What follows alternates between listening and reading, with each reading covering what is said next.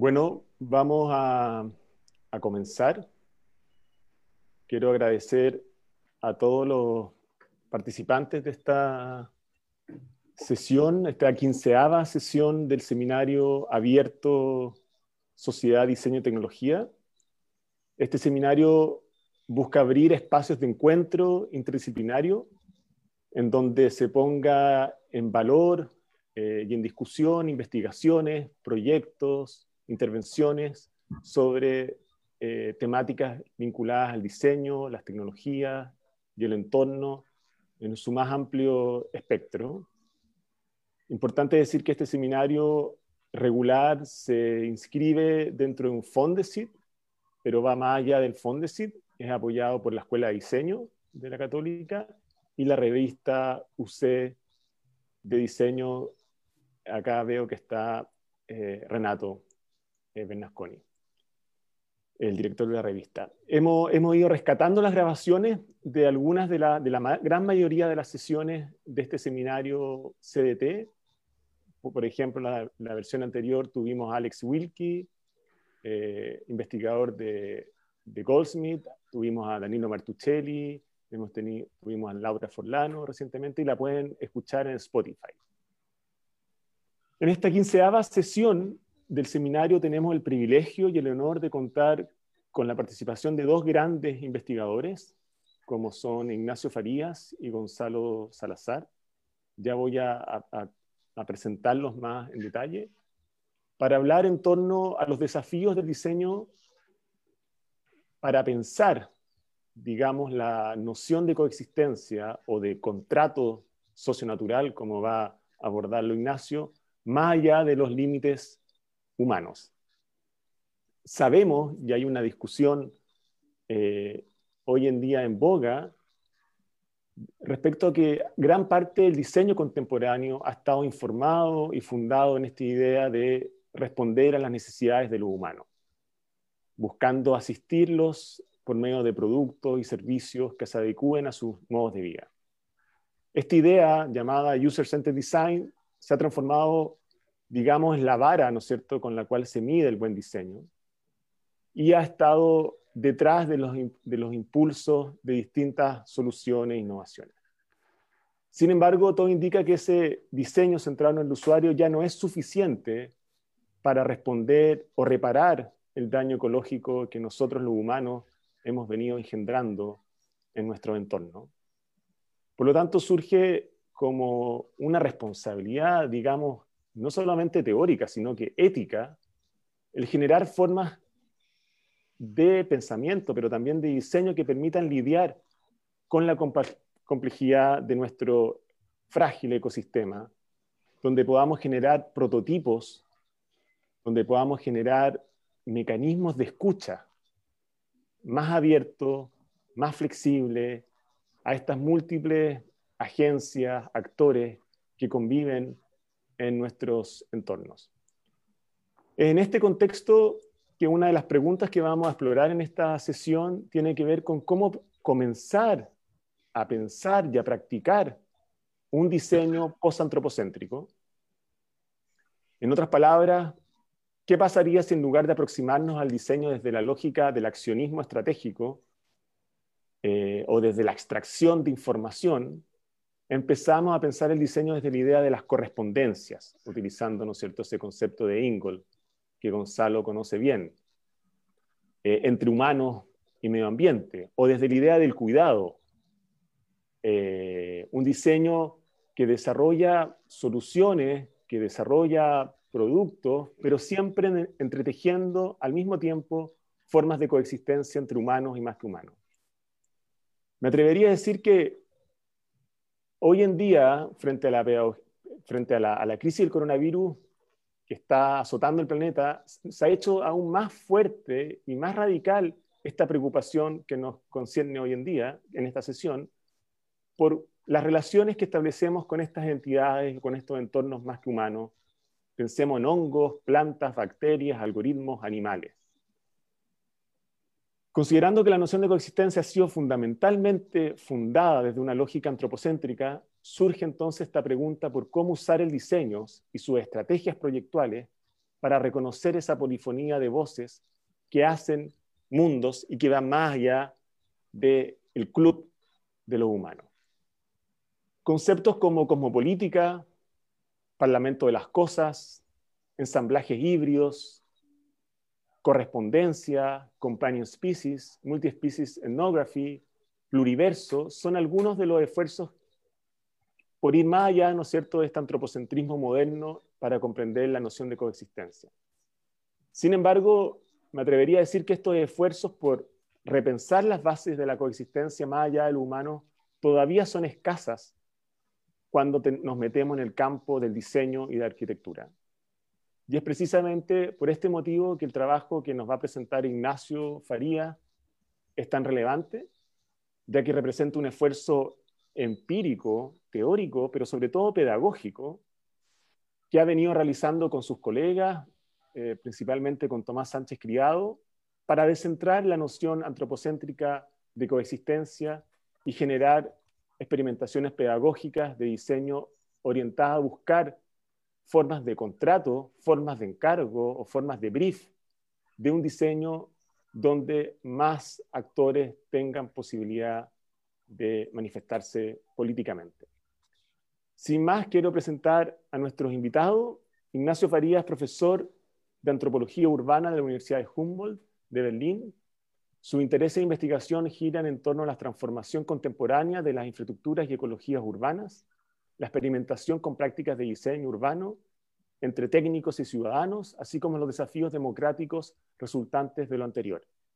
Ignacio ha coeditado una serie de volúmenes y números especiales con clara agenda programática, Urban Ensemblage, How Actor Network, Theory Changed Urban Studies, Studio Studies, Operation Topologies in Displacement, Urban Cosmo Cosmopolitics, Advancement, Ensembles, and Atmosphere, Technical Democracy as a Challenge for Urban Studies, Relearning Design, Pedagogical Experiment with STS in Design Studio Cursus, y más, relevante, y más recientemente el Handbook en Actor, Actor Network Theory. Para comentar la presentación de Ignacio, tenemos a Gonzalo Salazar, que es diseñador, profesor asociado eh, del Instituto de Estudios Urbanos y Territoriales y del Campus Villarrica, director del Centro UC de Desarrollo Local e investigador asociado del Centro de Desarrollo Urbano Sustentable y del Centro de Estudios Interculturales e Indígenas. La investigación de, de Gonzalo se ha centrado en la praxis comunitaria de desarrollo sustentable, en sistemas urbanos y territoriales, los fundamentos éticos, epistemológicos y metodológicos del diseño ecológico, ecologías de prácticas indígenas e interculturales en procesos de urbanización. El encargado de moderar las preguntas de esta sesión será eh, mi colega Pablo Hermansen, diseñador UC, doctor en estudios urbanos también de la misma casa de estudio, y que ha dedicado buena parte de sus investigaciones a pensar el rol del diseño para generar relaciones interespecies. Muchas gracias. Ignacio, puedes comenzar a compartir pantalla.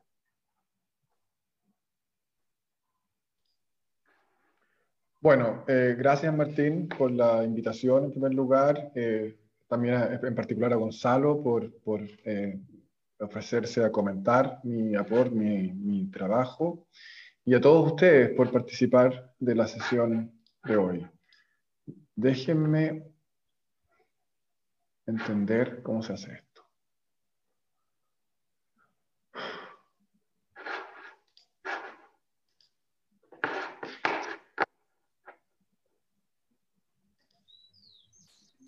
Ahí.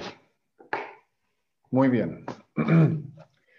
Eh, quisiera enmarcar la conversación de hoy en torno a una pregunta que está cada vez más en el centro de la arquitectura eh, y del urbanismo, eh, las que son un poco las disciplinas del diseño con las que más he tenido contacto y también la oportunidad de colaborar en contextos diversos.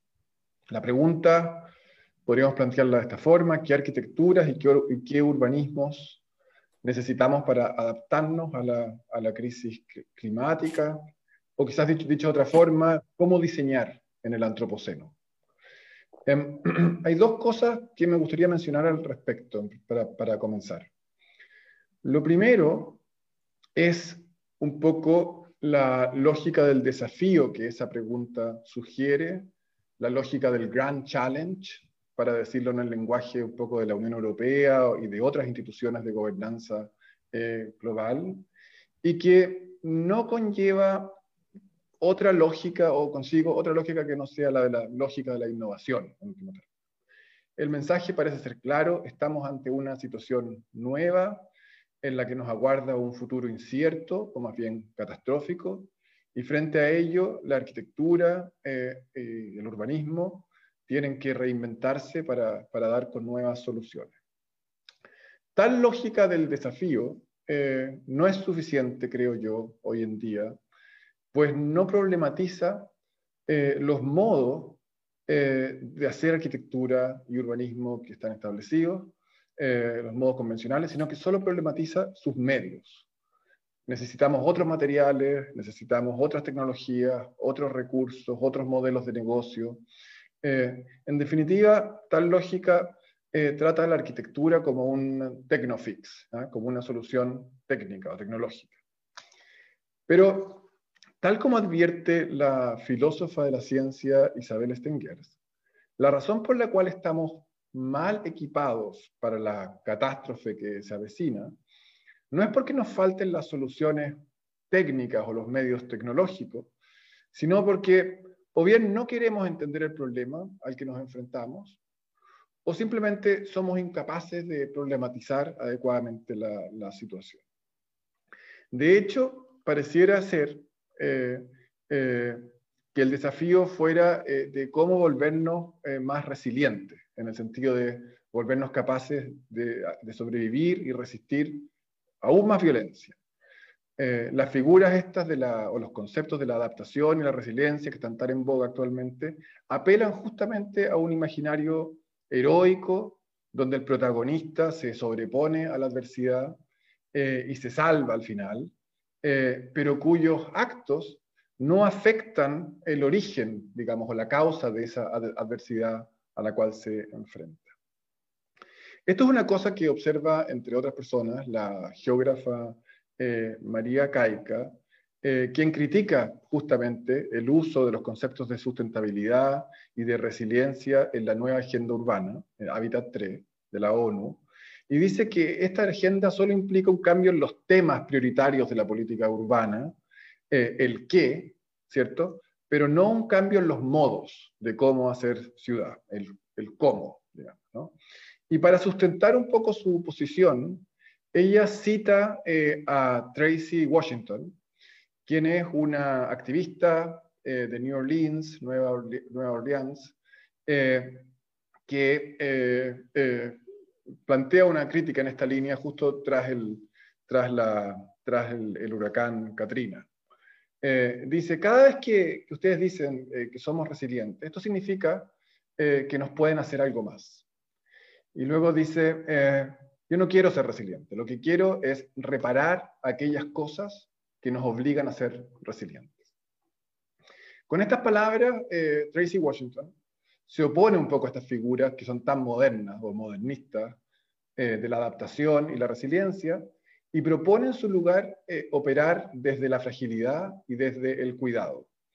Entonces, a mi juicio, para empezar, digamos, si hay un desafío grande, un gran challenge para la arquitectura y el diseño en general, este debería pasar por comenzar a imaginar eh, qué puede implicar reinventarse, ¿cierto? Como una práctica del cuidado, de la reparación y del mantenimiento de relaciones que son sumamente frágiles en un mundo mm, roto. La segunda cosa que quisiera resaltar es que el lenguaje un poco de la crisis eh, planetaria como un, nuevo desafío de la arquitectura, eh, también pasa por alto eh, eh, el papel que la propia arquitectura ha jugado en la producción de ese futuro catastrófico. Entonces, quizás antes de preguntarnos qué arquitectura y urbanismo necesitamos, deberíamos preguntar hasta qué punto la arquitectura y el urbanismo han conducido también a esta crisis o a esta serie de crisis a las cuales nos enfrentamos eh, hoy. Y, creo que hacerse cargo de esta pregunta no es solo una cosa de autoflagelamiento, digamos, de mea culpa, de escarnio público, eh, porque si, la crisis climática, ¿cierto?, es más que una crisis del clima, eh, entonces lo que hay que hacer es poner un poco a la... Pues, lo que hay que hacer es poner en, crisis a la propia disciplina. Eh, y ese creo yo que es el verdadero desafío. ¿Cómo ponernos en crisis? ¿no? y sobre todo cómo hacerlo de forma productiva. Eh, la antropología, una disciplina que es autoflagelante por, por, antonomasia, digamos, eh, puede servir aquí de ejemplo. Simplificando mucho, ¿cierto? Lo que la antropología hace de los años 80 a esta parte es hacerse cargo de su participación, bueno, por activa o por pasiva, eh, de proyectos coloniales, de proyectos nacionalistas, tanto en el siglo XIX como en el siglo XX. Eh, y lo interesante es que lo que se pone en crisis eh, no es solo el contexto político e institucional en, el cual esta antropología moderna opera y por lo tanto participa de ese contexto, sino una cuestión mucho más profunda y más inherente a la disciplina antropológica, a saber, la idea de la representación etnográfica, es decir, la idea de que la antropología sería capaz y está autorizada a describir y a representar otras sociedades o, u, otras culturas. Cuando eso se pone en crisis, el corazón de la disciplina, eh, eh, bueno, lo que se pone en, crisis es el corazón del proyecto antropológico eh, moderno. Entonces, lo que ha pasado desde entonces en la antropología son una infinitud de esfuerzos, eh, no solo por denunciar a la antropología como un proyecto colonial o un proyecto nacionalista o etnocéntrico y machista también, sino que además eh, un intento por experimentar con otras formas más abiertas, más colaborativas, más interventivas también, eh, no, no, no lineares, recursivas, reflexivas, de producción de conocimiento.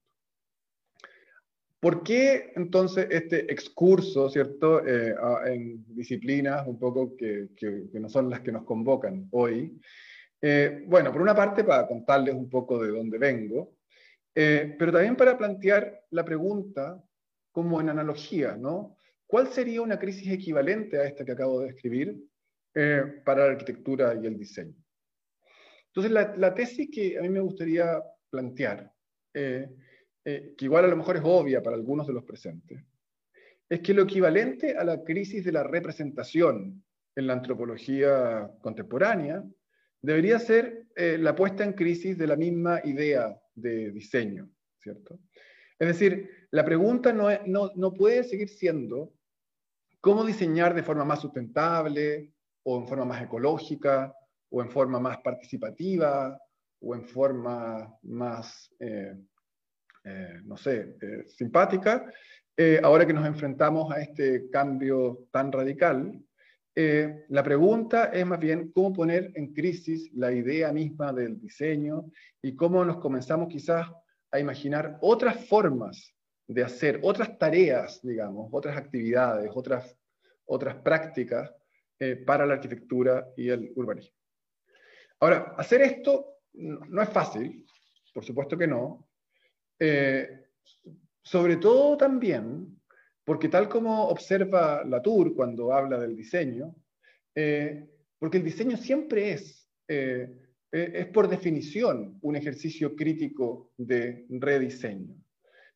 Cada vez que diseñamos, o que cada vez que los diseñadores se enfrentan a un, proyecto, ¿no? cada vez que se diseña algo, lo que se hace al mismo tiempo es problematizar formas, elementos que ya han sido diseñados y que sustentan un, determinado tipo de prácticas y eh, reprogramar, repensar, eh, reflexionar críticamente sobre estos y reprogramar y rediseñar estas formas y elementos a fin de hacerlos, por ejemplo, más adecuados al contexto actual y a los desafíos eh, contemporáneos.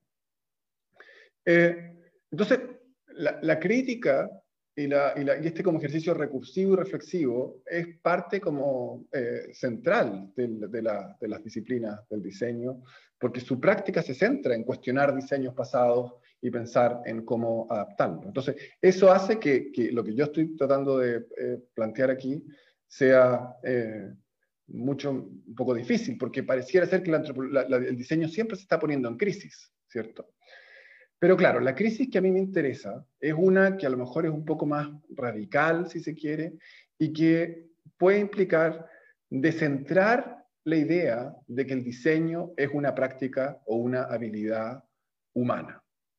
Eh, esto no solo implica tomar en cuenta las interdependencias, ¿cierto?, de lo humano eh, con otros actores, fuerzas y procesos no humanos, eh, y en ese sentido mm, eh, prestarle atención a las capacidades de, estas, de las entidades no humanas, eh, la capacidad de poner resistencia a, nuestros proyectos o la capacidad de, forzar, de forzarnos a tomar desvíos, ¿cierto? Eh, a, estos cursos de acción previstos y que han sido diseñados de una manera. O sea, hay como, una cosa es, claro, prestarle atención a estas resistencias y, desvíos y tal, pero además de eso, creo que es clave preguntar sobre las capacidades de las entidades no humanas para participar proactivamente eh, del proceso de diseño. Em,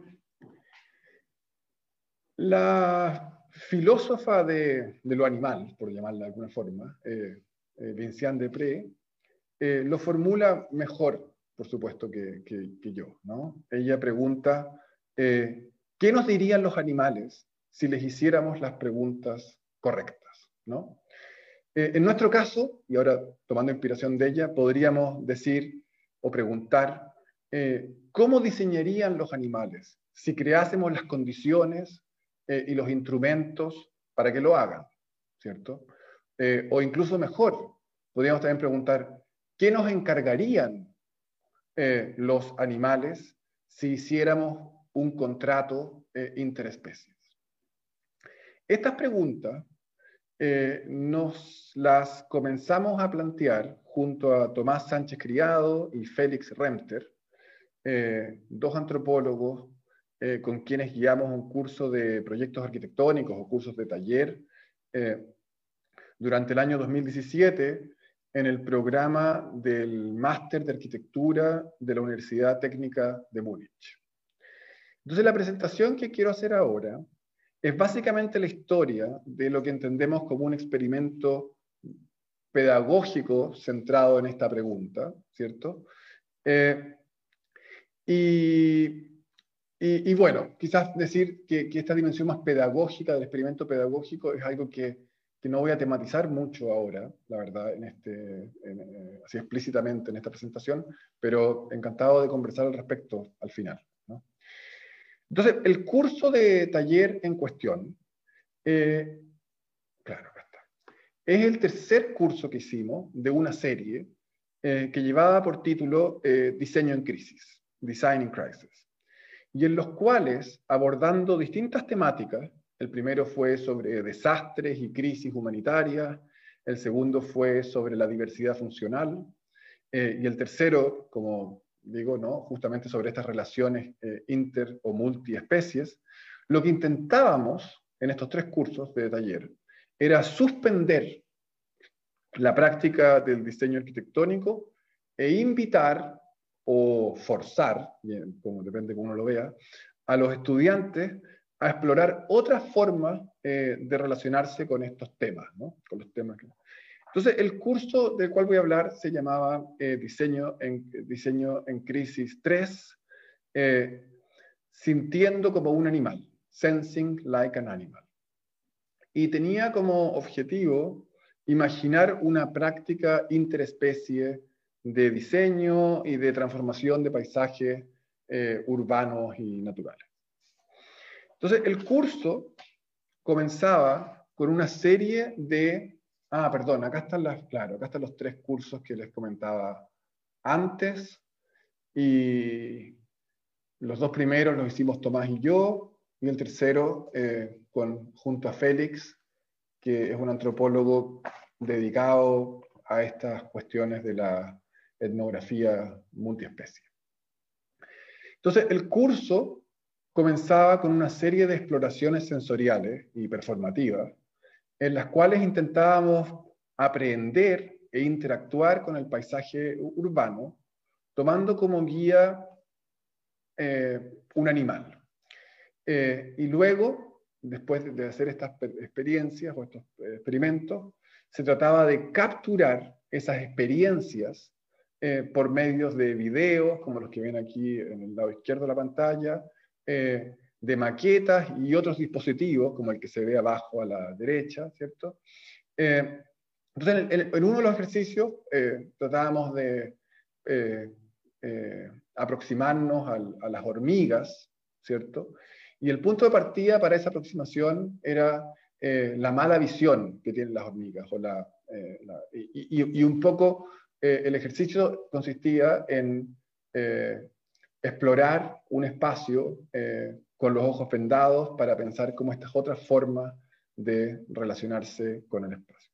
En el caso de los perros, lo que nos interesaba en particular era el ángulo de visión ¿ah? y la práctica que tienen los perros. ¿no?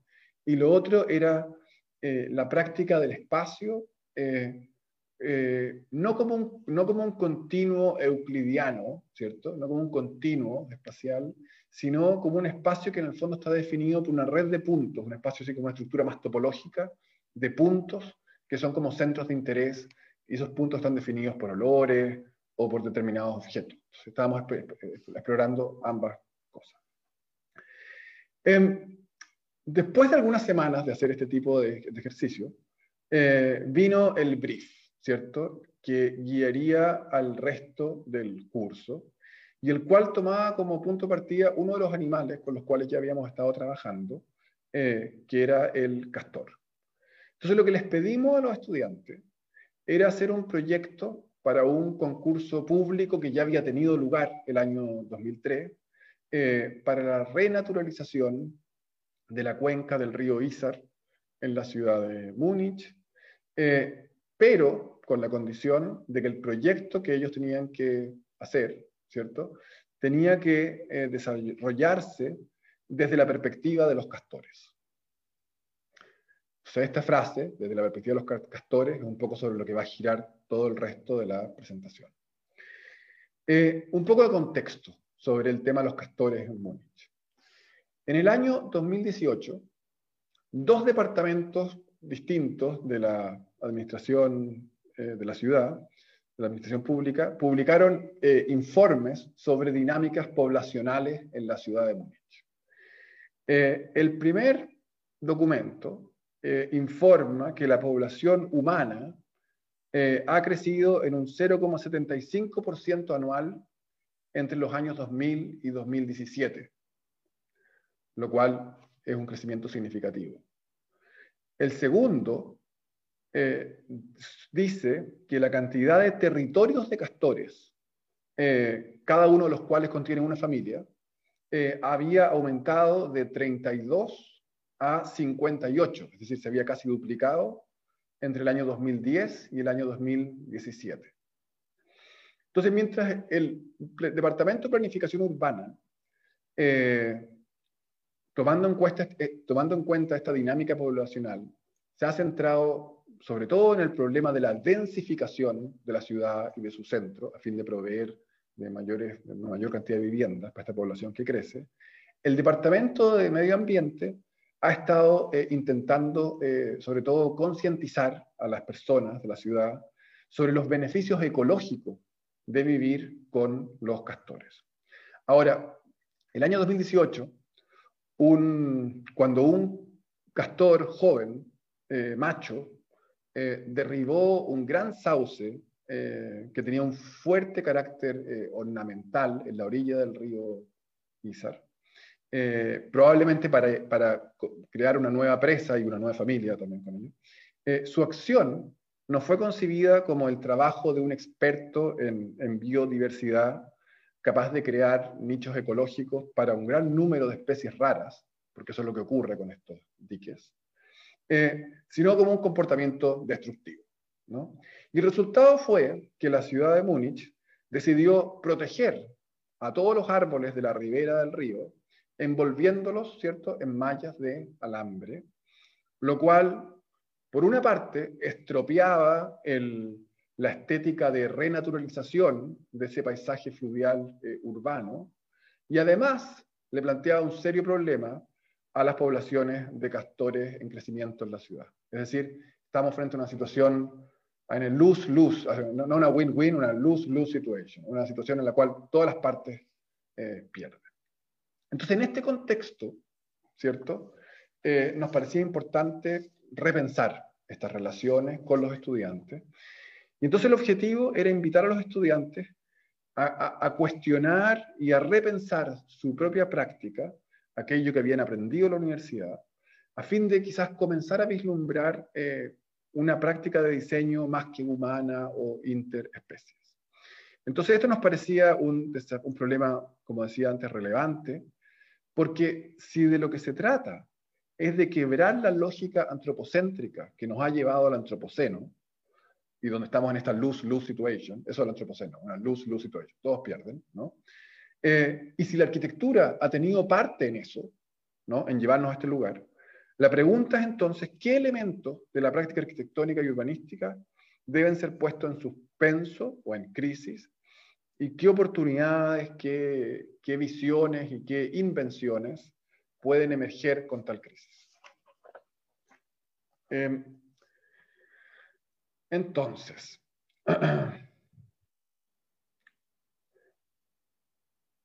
las primeras eh, visiones, ¿cierto?, que emergieron en el curso, no fueron, sin embargo, las que esperábamos. Los estudiantes lo que hicieron, en primer lugar, fue llevar, a cabo, llevar a cabo un análisis bastante detallado de la presencia de castores en la cuenca del río, así como de algunos de los conflictos asociados a la cohabitación entre humanos, inumas y castores, eh, identificaron a partir de eso eh, dos sitios, dos lugares, eh, que entonces decían, bueno, estos son los dos lugares que vamos a renaturalizar o vamos a hacer el proyecto, ¿no? a fin de asegurar una coexistencia pacífica entre castores y humanos. Nuestra reacción y crítica a esa primera eh, propuesta era que tal propuesta implicaba, ante todo, diseñar para los castores, eh, pero no lo que habíamos dicho en el brief, ¿no? que era diseñar desde la perspectiva del castor o incluso como un castor. Resumo aquí una discusión de semana, digamos, y que llevó a una gran crisis en nuestro curso, y la crisis se hizo sentir de la siguiente forma. Los estudiantes nos decían, bueno, si no les gusta nuestra solución, díganos entonces cómo responderían ustedes, tres antropólogos que no tienen ninguna idea de diseño. Eh, o decían, el brief del curso es un oxímoron, es una paradoja. No es posible diseñar como un castor, por definición. O nos decían, más duro también, ¿qué sentido tiene eh, hacer un curso de proyectos en el cual eh, se busca poner entre paréntesis todo trabajo proyectual. En algún momento de las discusiones y conversaciones les planteamos lo siguiente. Bueno, ya que han concluido que no es posible diseñar como castores, quizá una opción a evaluar es que los castores, los castores sean el cliente. Pero si optan por esta vía, ¿cierto?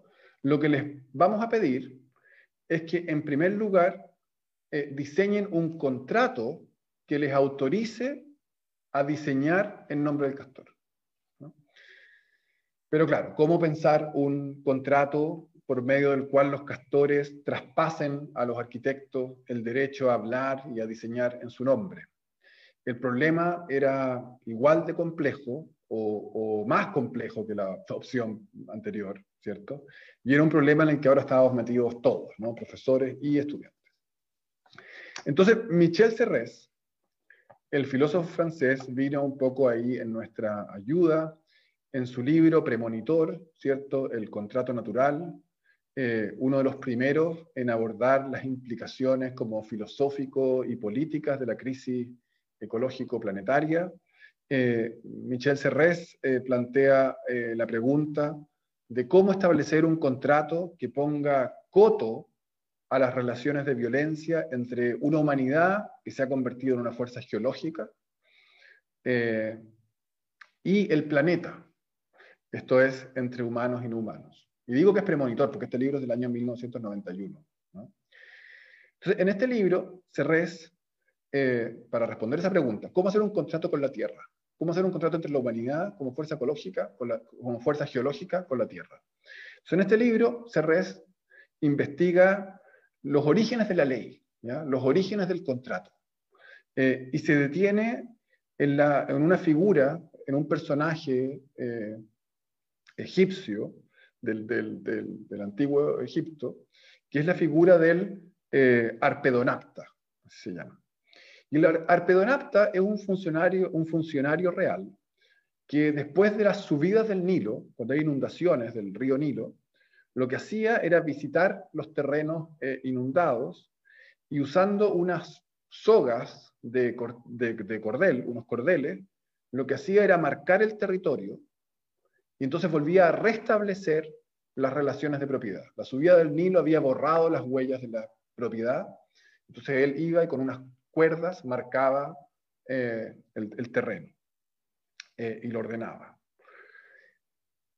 Y entonces Serres dice que en su origen, el contrato eh, social sobre el cual se funda la ley, sobre el cual se funda la norma, sobre el cual se fundan las instituciones, ¿cierto? No es un documento escrito, ¿ya? Sino que es una cuerda. Es una cuerda, es un objeto, es una cuerda que une cosas y que separa cosas. Eh, el contrato es un, un artefacto material eh, que permite marcar un territorio de una forma más o menos mm, permanente, o más permanente que la palabra, ¿cierto? Y permite eh, establecer también relaciones unívocas, en este caso, entre territorio y propietarios. ¿no? Permite establecer ese tipo de conexión. Entonces lo concluimos, leyendo Cerrés, eh, con los estudiantes, era que el contrato que necesitábamos bien podía ser un objeto o un artefacto que establezca una suerte de conexión física, corporal, entre las partes del contrato, los humanos y los, no humanos, o en nuestro, en nuestro, caso más bien los estudiantes y los castores, ¿cierto? Eh, y que de esa forma genere un vínculo, que de esa forma devenga vinculante. Eh, bueno, eh, la, siguiente reunión fue nuevamente un poco problemática porque eh, al parecer todo lo que habíamos conversado se malentendió, ¿no? Y entonces nos, vimos enfrentados a un, a un, a, un contrato que era una ficción, ¿no? Un contrato que era un, un diálogo ficticio entre estudiantes y castores, y luego había un segundo documento que establecía el contrato y que estaba firmado así con, por un castor que ponía su, su, pata, ¿no? la pata ahí timbrada. Eh, esto no es un contrato, ¿no? Este no es el contrato que nos interesa. Como, eso es importante decirlo. ¿no? A partir de ese malentendido, el curso entonces comenzó a girar eh, en torno al diseño de una caja de herramientas que permitiesen ponernos en contacto eh, o en sintonía con los modos de operar de los castores, eh, y cuyo uso, el uso de estas, de estas herramientas pudieran ser el contrato. Entonces, después de muchas eh, cosas, ¿no? Eh, llegamos a una propuesta que incluía dos trajes. El traje del castor a la izquierda, que estaba diseñado para acercarse a los castores y entender su modo de relacionarse con el entorno y que incluye unos guantes con garras, eh, tijeras, cutters, eh, en lugar de dientes, eh, anteojos oscuros, como pueden ver ahí en la foto, para, para también un poco simular esta, la mala visión de los castores, por una parte. Y el, otro traje, que era el traje del co-trabajador, y que era para participar de la construcción de una represa, y que incluye eh, algunas cosas que habíamos aprendido sobre los castores. Incluye, por ejemplo, una botella con olores, eh, eh, o sea, como con, ¿cuál es la palabra? Con, con, con, líquidos que, que emiten olores específicos porque es sabido que los castores reaccionan a esos olores y que entonces esos líquidos con olor nos, nos podrían permitir negociar in situ sobre qué árboles cortar y qué árboles no cortar, por ejemplo. También tubos, como ven ahí, esos tubos de PVC grises, eh, que lo que hacen es amplificar el sonido del agua, si se ponen de, la forma, de forma correcta, y que eh, invitan entonces a los castores a intervenir en un determinado lugar. Eh, y otras herramientas similares. Llegados a este punto, nos preguntamos entonces qué implica pensar estos dispositivos como una forma de hacer un contrato, como una forma de crear un vínculo material eh, y corporal entre los eh, diseñadores y los castores. Significa, por ejemplo, que quien use estos trajes podía por fin eh, ponerse a rediseñar la cuenca del río Izar en, el nombre de los castores. Es decir, basta usar esto un par de veces para luego volver al computador y hacer el diseño que uno quiere. Mientras más involucrábamos eh, en pensar y en diseñar estos trajes, se nos hacía más y más evidente que el contrato eh, ya era en sí mismo la propuesta de codiseño y de co-construcción del río Isar que valía hacer la pena.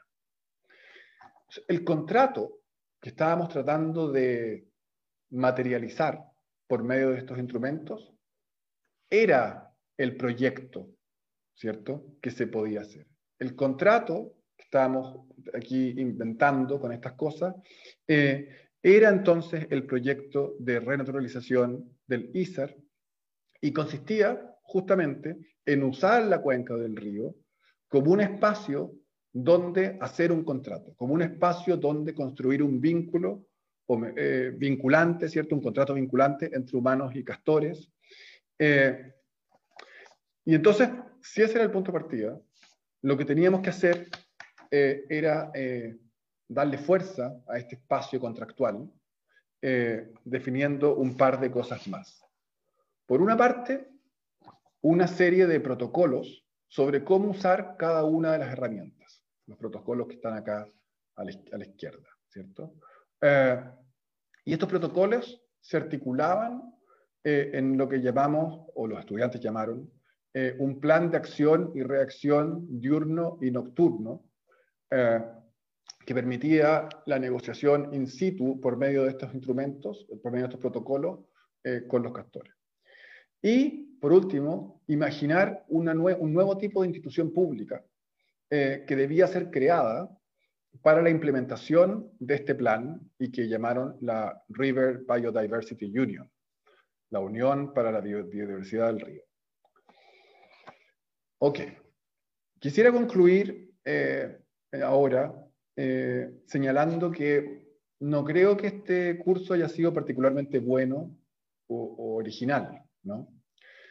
Pero si los invito a, que le presten un poco de atención, ¿cierto? Es porque creo que permite a lo mejor poner en evidencia eh, algunas cosas o algunos modos en los cuales poner en crisis la idea y la práctica habitual del diseño eh, arquitectónico y urbanístico. Claro, eh, llegamos al, al, final, ¿no? ¿Cómo, ¿Cómo suspender la arquitectura, cómo ponerla en suspenso? Eh, lo primero, si, estamos de acuerdo en que lo que necesitamos son nuevas arquitecturas y urbanismos para la crisis climática, quizá lo primero que tenemos que poner en crisis es la forma como a día de hoy se estructura la educación de los y las arquitectas. La arquitectura, eh, y bueno, yo siempre digo arquitectura porque trabajo con arquitectos, pero ustedes entienden, ustedes pueden traducir eh, o ampliar esto a, diseño. ¿no? La arquitectura es, para algunos eh, como, algo así como el, último bastión de algo que se entiende como una educación, educación eh, amplia y, casi renacentista, diría yo, dado su triple énfasis en, uno, el arte y el diseño. Dos, la construcción y la ingeniería. Tres, eh, lo social, los usuarios. Eh, y el resultado de esta manera de entender la arquitectura como una práctica así eh, que integra todas estas cosas es, es, la emergencia de un tipo de experticia, de un tipo de experto, de un tipo de experta, que es inexpugnable. Frente a ello, lo que nuestro curso hacía era que tomaba la ignorancia como punto de partida y como su método. Los estudiantes se enfrentaban, por una parte, a maestros ignorantes, ¿no? para usar la frase de Jacques Rancière. Eh, eh, o sea, nosotros no sabemos nada sobre cuestiones de diseño del paisaje, eh, pero además de eso, los estudiantes eran constantemente como confrontados con con su propia ignorancia respecto a los castores. ¿No? la ignorancia era como el, el, elemento que lo que aprendían de los castores era siempre muy poco y muy superficial. Y básicamente lo que descubríamos es que sabíamos muy poco de ellos todo el tiempo. Entonces la ignorancia era como el, elemento que articulaba todas las relaciones en el curso. Eh, entonces el aprendizaje metódico de la ignorancia y de otros valores que están asociados a la ignorancia, como la incertidumbre o la duda, eh, creo que son como claves para fundar otros modos más cuidadosos también de arquitectura y, urbanismo. Lo segundo que está asociado a lo anterior, es como una otra forma de decir lo anterior quizás, pero me permite eh, enfatizarlo, es que el curso intentaba poner en crisis también eh, la idea del diseño como una respuesta integral a una situación compleja. o, esta idea eh, de que el diseño ofrece una respuesta sintética, se habla mucho de la síntesis, de la capacidad sintética del diseño, de la forma material, eh, de que, esta idea de que el diseño ofrece una respuesta sintética a problemas que son multidimensionales, está súper anclada en nuestros imaginarios y en las prácticas de diseño y de arquitectura. Entonces, un ¿qué es un buen proyecto? Habitualmente. Un buen proyecto es un proyecto que toma en cuenta las distintas dimensiones eh, la dimensión económica, la ecológica, la estética, la funcional, la simbólica, la política, etc. Y, y que es capaz de dar respuesta a todos estos asuntos eh, por medio de una forma material, por medio de, un, eh, de una propuesta de diseño. Una forma material permite responder a todos estos asuntos al mismo tiempo. Ese es un proyecto bueno. ¿no? Entonces, esa capacidad eh, integradora y sintética del diseño eh, se basa en una idea como bien específica de, quién es el o quién es la diseñadora. Eh, una suerte de genio, ¿cierto? Capaz de articular lo, inarticulable. y en ese sentido también como una suerte de árbitro, como una suerte de árbitro externo. Todo el mundo se pelea, hay distintos actores que tienen distintas agendas, pero en la medida que el arquitecto o la arquitecta es aquel que toma en cuenta las distintas posiciones, las distintas agendas, los distintos requerimientos y da respuesta a ellos por medio de una forma, es como una suerte de árbitro externo y, que, en cierta forma imparcial y que su, trabajo es velar por el bien común, ¿no? velar por, por, los por lograr ahí acuerdos también, ¿no? y el bien común. Entonces, un o una buena arquitecta o una buena diseñadora eh, no puede identificarse demasiado con una de las partes, tiene que mantener distancia, tiene que ser eh, objetiva, etc. Bueno, frente a eso, que es como el, a mi juicio, o a mi entender, por lo menos como la posición más convencional, eh, lo que este curso quizás permite poner en evidencia es una práctica que se basa en, en lo que yo llamaría, o, ya citando a otra gente, ¿no? conexiones parciales. Eh, el gran desafío eh, en el antropoceno, y que el antropoceno le impone a la arquitectura, es justamente la necesidad de pensar y de sentir y de relacionarse desde posiciones o perspectivas no humanas. Eso es lo que habíamos dicho al comienzo. Si ese es el desafío, entonces no necesitamos eh, una forma quizás más amplia, una perspectiva más desde afuera, para llegar a ciertas propuestas, sino que lo que necesitamos es ser capaz de ponernos en posiciones específicas, ¿no? O sea, no ser árbitros externos, sino establecer conexiones, identificaciones eh, directas con eh, estas entidades no humanas y, operar desde, desde, ese lugar. Entonces el desafío pareciera ser el, cómo devenir otro. No cómo ser un árbitro, sino cómo, cómo devenir otro. Eh, cómo sensibilizarse a las prácticas y perspectivas de otros eh, no humanos, cómo comprometerse con sus agendas, cómo comprometerse con sus asuntos, eh, y cómo, en último término, tomar partido, tomar partido por esos otros no humanos que no participan de ciertos proyectos. Esa es como la segunda cosa. Ahora, justamente en ese sentido, eh,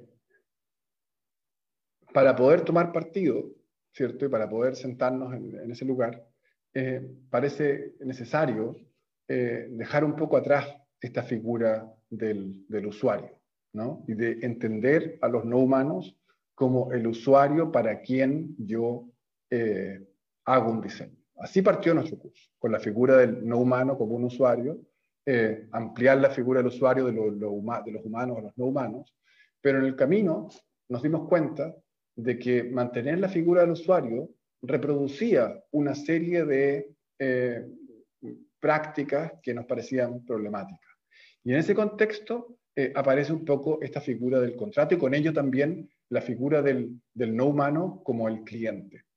Eh, y lo interesante de la figura del cliente en la arquitectura eh, y en el diseño es que el cliente es quien da el encargo, ¿no? Y el cliente no es necesariamente, a veces sí, a veces es cliente y usuario, pero muchas veces no es el usuario. El cliente es otra figura distinta y que se caracteriza por tener una agenda, ¿cierto? Eh, bien específica y tener el poder de tomar decisiones sobre el proyecto desde su propia agenda. El cliente toma decisiones sobre el proyecto eh, y eso hace que la relación con el cliente sea siempre una relación de negociación. No investigamos al cliente como si investigamos al usuario.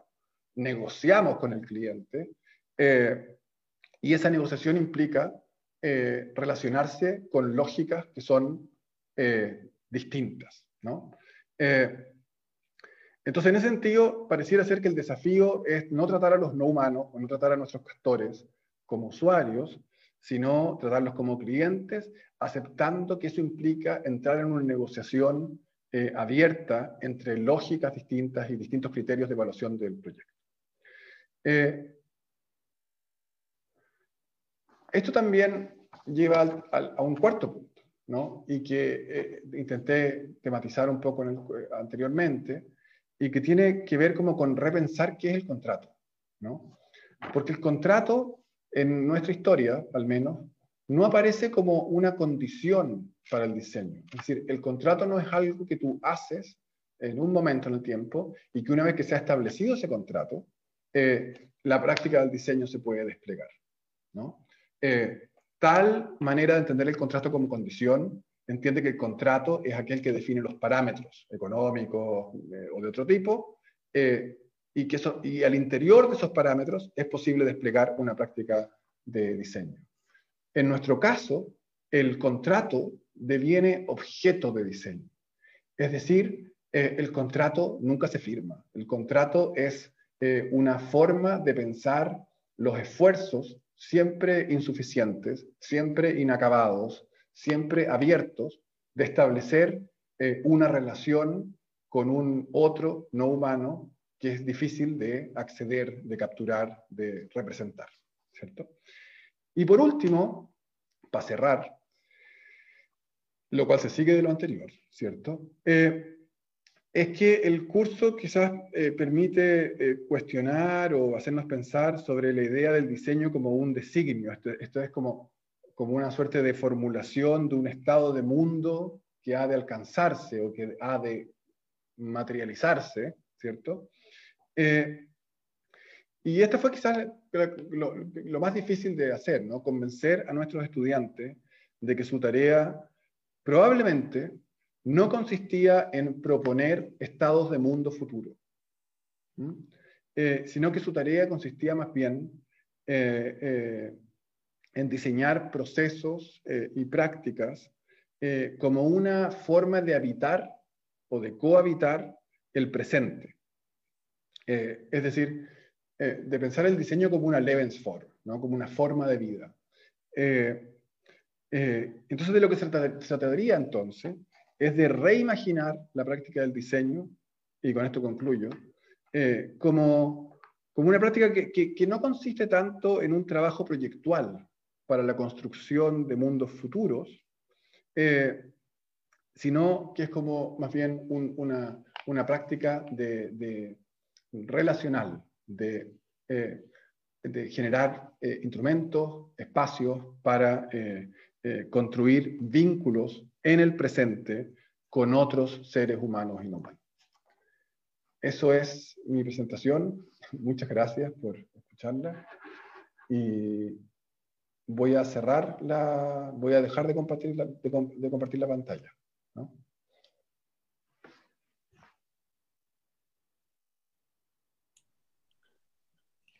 Saludos. Eso. ¿Tú tengo la palabra ya? Sí.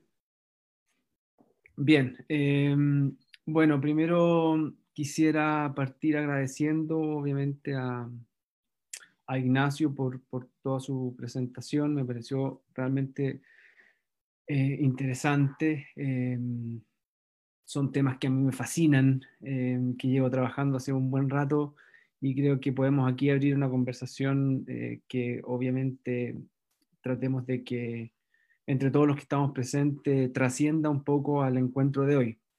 Quiero también agradecer a Martín, a Pablo, a todo su equipo por generar este, esta instancia. Me parece que es fundamental em, ir abriendo las puertas de la universidad para conversar cada vez más sobre los problemas que nos, eh, nos trae hoy día un mundo y por supuesto también a, mi escuela de origen, a mi escuela de diseño donde me formé, eh, de la que siempre, siempre me voy a sentir parte y que hoy día de manos de Rodrigo, creo que lo vi por ahí, eh, su director, eh, podemos tener estas oportunidades de apertura y de conversación.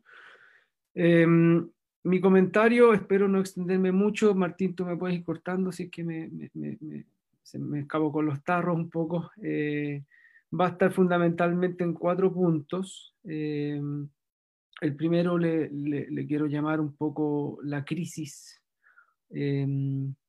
Eh, la pregunta central de Ignacio parte de un contexto determinado, ¿no es cierto? Que él mismo llama la crisis. El gran challenge o el gran desafío, como le dijo, y, y cómo el diseño, la arquitectura y el urbanismo deben redefinirse en ese apartado, ¿no es cierto?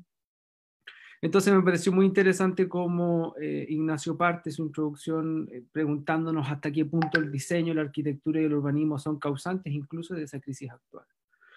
Em, la conclusión de Ignacio, em, tal como ya mencionaba Schumacher el año 74, me acordó de eso, es que aquí entonces no estamos en una crisis que debe atender la educación, sino como decía Schumacher, estamos aquí en una crisis de educación.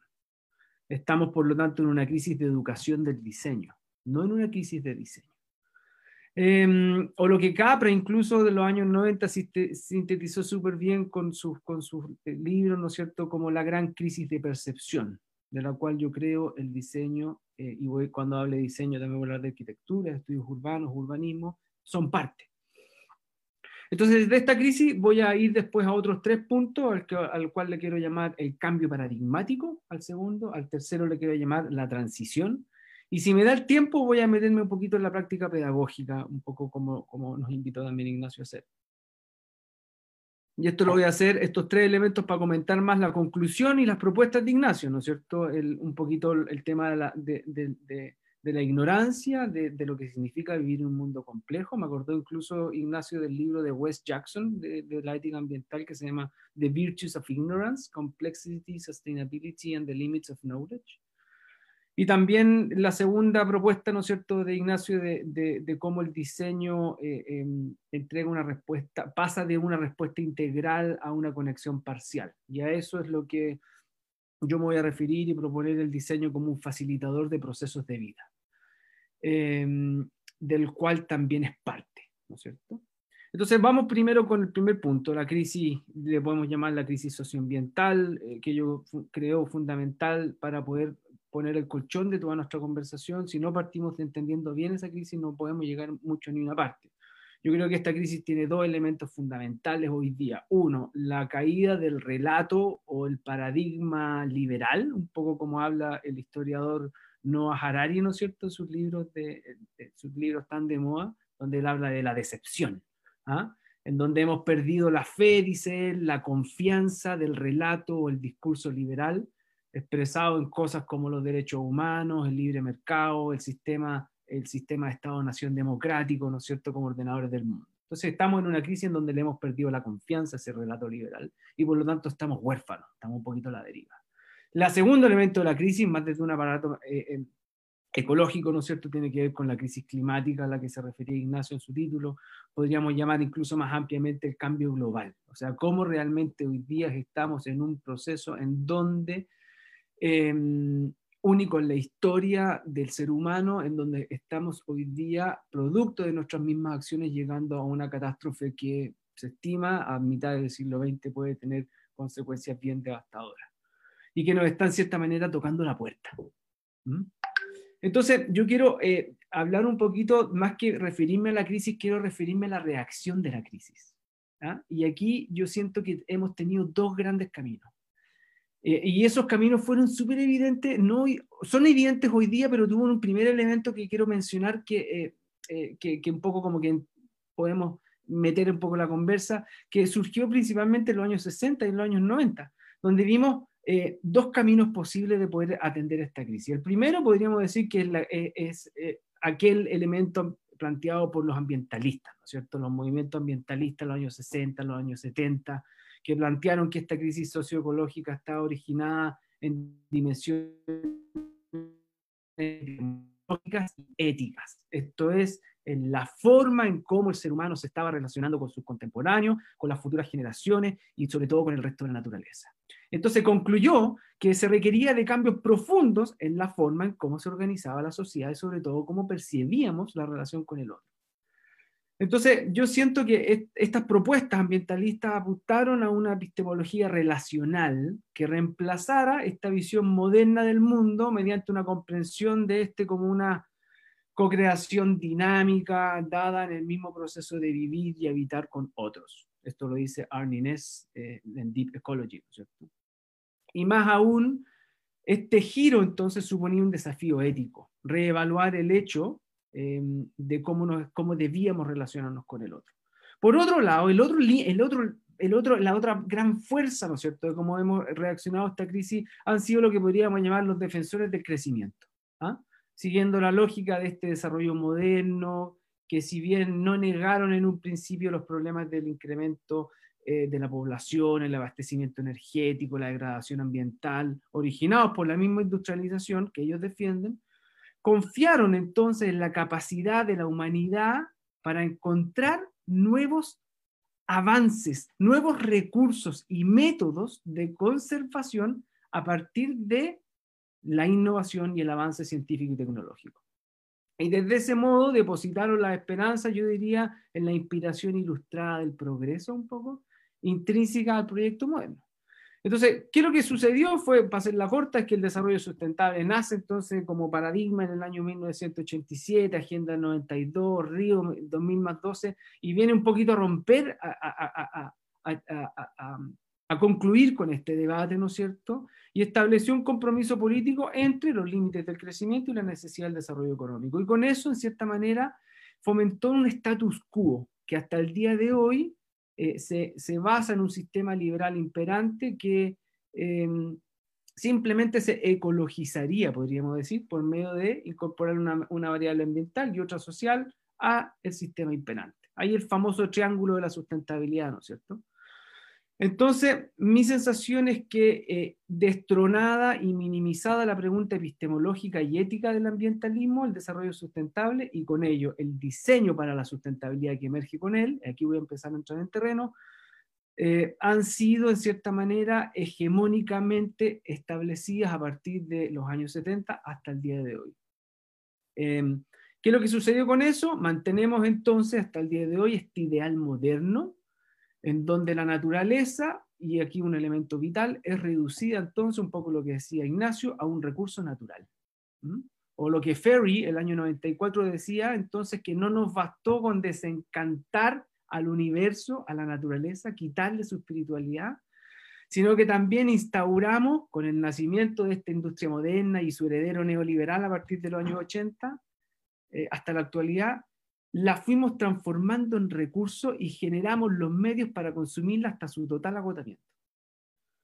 Entonces, en el, diseño, como dispositivo generador de tecnología, desde, este, esta mirada eh, liberal, ¿no es cierto?, o de innovación tecnológica, se convierte entonces en un principal brazo armado del liberalismo desatado que se ejemplifica, por ejemplo, hoy día en el neoliberalismo, y como tal, entonces, lo que Ignacio llamaba de este diseño tecnofix, ¿no es cierto?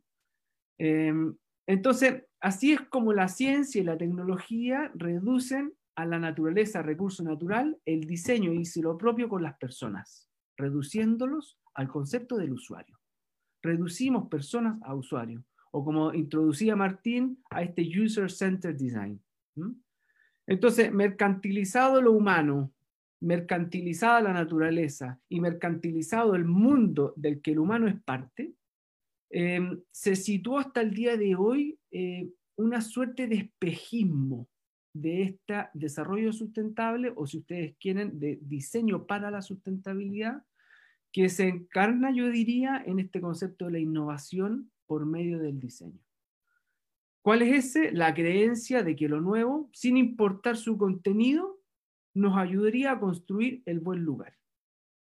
La invitación entonces em, se entiende así como un mecanismo heroico, lo que decía Martín, lo que decía Ignacio, propio del pensamiento utópico moderno. Y allí el Superman diseñador. Em, en ese marco, yo creo que eh, tanto el, eh, em, en ese marco creo yo que tanto el paradigma hegemónico actual del desarrollo sustentable como el diseño para la sustentabilidad dentro de ese marco nos han fallado como, uno, marco epistemológico y ético, dos, guía para poder eh, generar políticas públicas en pos de un vivir realmente sustentable, y tres, como facilitadores de ese proceso. Entonces, abro mi segundo punto, el cambio de paradigma. Em, yo creo que aquí la importancia entonces cuando vemos un eh, diseño, para la sustentabilidad miope, es empezar a volver a preguntarnos cuáles son las bases de un diseño realmente ecológico o, si ustedes me apuran, relacional. Em, o lo que también en otros escritos nosotros hemos publicado como la ecología del diseño. Entonces, la pregunta no puede seguir siendo cómo diseñar de forma más ecológica, ¿no es cierto? Decía Ignacio, más participativa o más simpática, me gustó eso, sino que Ignacio dice, la pregunta es más bien cómo ponemos, cómo ponemos en crisis la idea misma del diseño y nos imaginamos otras formas de hacer o de practicar. Y ahí yo creo un poco, por eso todo mi punto introductorio, ¿no es cierto? Decir, aquí la importancia de entender que es la, la manera como estamos entendiendo la percepción lo que está en crisis. Entonces yo postulo que para, dar fundamento a ese cambio debe, se debe repensar la ecología del diseño desde un paradigma relacional. Ignacio nos propone, ¿no es cierto?, entonces de centrar la idea de que el diseño es una práctica humana. Si yo tomo eso literalmente, debo decir que estoy fundamentalmente en desacuerdo eh, con esa postura, porque el diseño para mí es una actividad humana. ¿no es cierto? Los únicos que diseñamos son los humanos. Y quizás me cobra mucho más sentido cuando nos dice, eh, en base a una de las autoras, que no recuerdo quién, quién es con esta pregunta, en, qué nos dirían los animales si les hiciéramos las preguntas correctas. Ahí sí me cobra mucho más sentido esto. Eh, pero antes que eso, entonces, nace la pregunta de que, que, para mí ha sido fundamental la última década como diseñador, que es desde dónde tenemos que pararnos para conversar o para aprender a conversar con aquellos más que humanos. ¿Mm? Y aquí un poco esta idea del paradigma relacional de la vida y por lo mismo del paradigma relacional o la ecología del diseño. Y ahí yo creo que hay tres puntos importantes para un poco para, para meternos. El primero es que el, ser humano, sabemos ya, vive y hace un mundo por medio de las relaciones. Somos un, ser social, ¿no es cierto? Y si nos metemos en la, en la teoría de la cognición, podríamos decir que eso se hace por medio de la conversación. Conversar, planteaba Maturana, ¿no es cierto? Es la forma cognitiva que nos hace humanos y con el cual interactuamos con el mundo, ¿no es cierto? Entonces, Maturana dice, todo lo que hacemos lo hacemos por medio de la conversación. Y para mí eso fue vital hace 15 años atrás para empezar a darle sentido al diseño. Porque como tal, si es que el conversar es nuestra forma de, fenomenológicamente hablando, de ser en el mundo, tanto nosotros como el mundo en el que vivimos, o los eh, no son elementos predefinidos, sino que nos hacemos constantemente en el mismo proceso de relacionarnos. Y ese proceso de relacionarnos desde la perspectiva humana ocurre en el acto de conversar.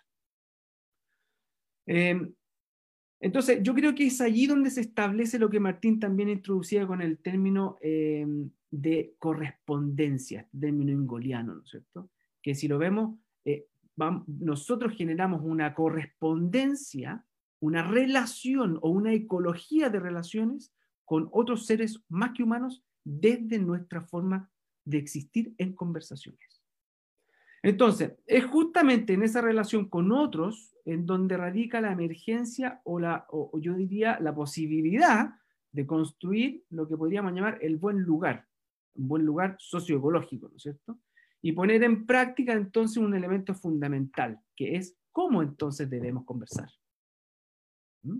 Y yo creo que aquí entonces eh, eh, eh, no solamente la respuesta está dada en un elemento epistemológico sobre entender el diseño como una forma de conversar o el ser humano como una forma de ir en conversaciones, sino que también se abre la pregunta intrínsecamente ética, o podríamos llevarnos a la ética ambiental.